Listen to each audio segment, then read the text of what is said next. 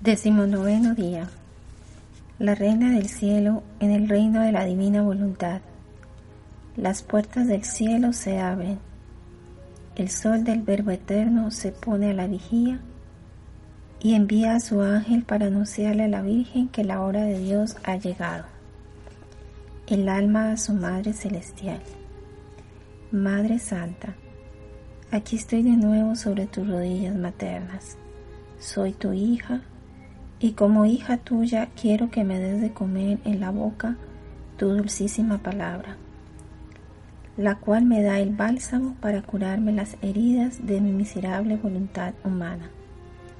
Madre mía, háblame, que tus potentes palabras penetren en mi corazón y formen una nueva creación para formar el germen de la divina voluntad en mi alma.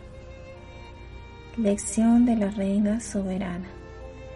Hija mía, es precisamente esta la finalidad por la que tanto quiero hacerte escuchar los arcanos celestiales del fiat divino, los portentos que puede obrar donde reina completamente y el gran mal de quien se deja dominar por su voluntad humana, para que tú ames el fiat divino y dejes que forme en ti su trono y aborrezcas tu voluntad humana para formar de ella el escabel de la voluntad divina, teniéndola siempre sacrificada a sus pies.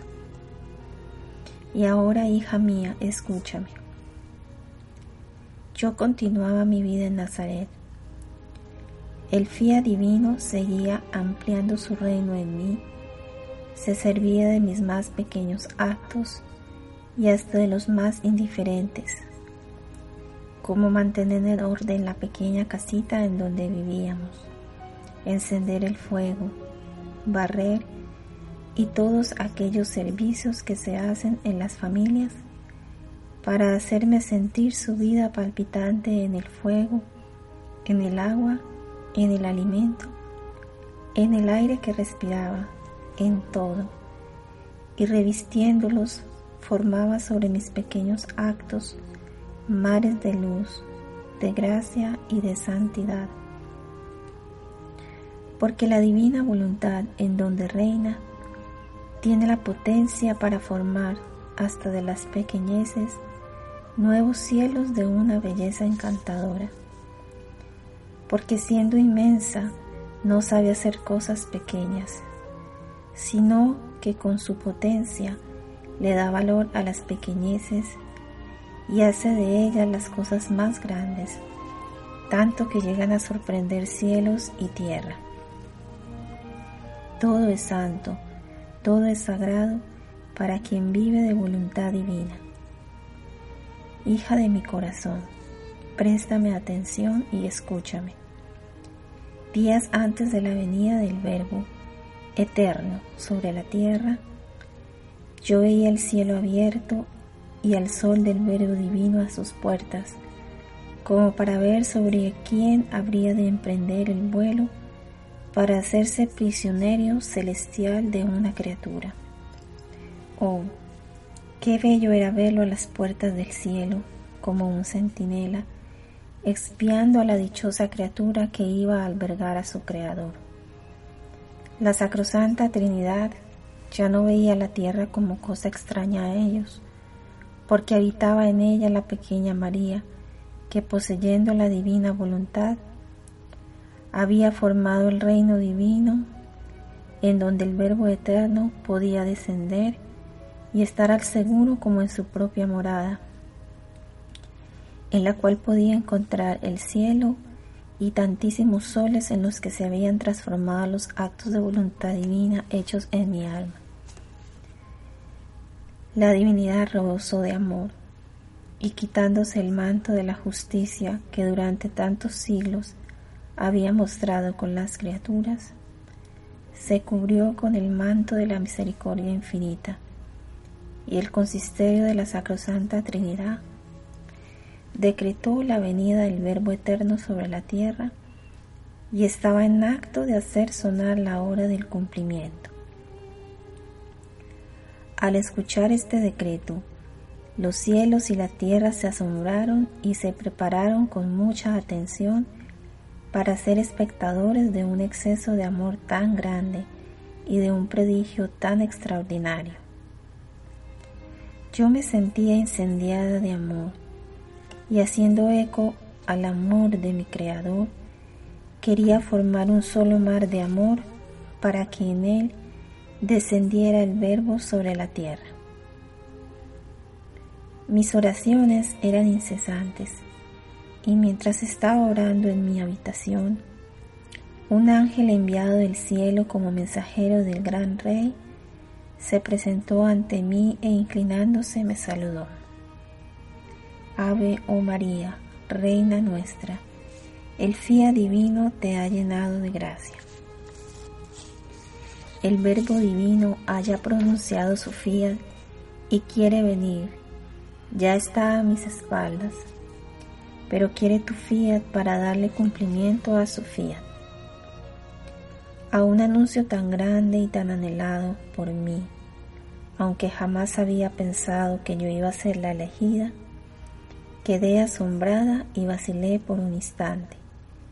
Pero el ángel del Señor me dijo, no temas, reina nuestra, tú has hallado gracia ante Dios, has vencido a tu Creador.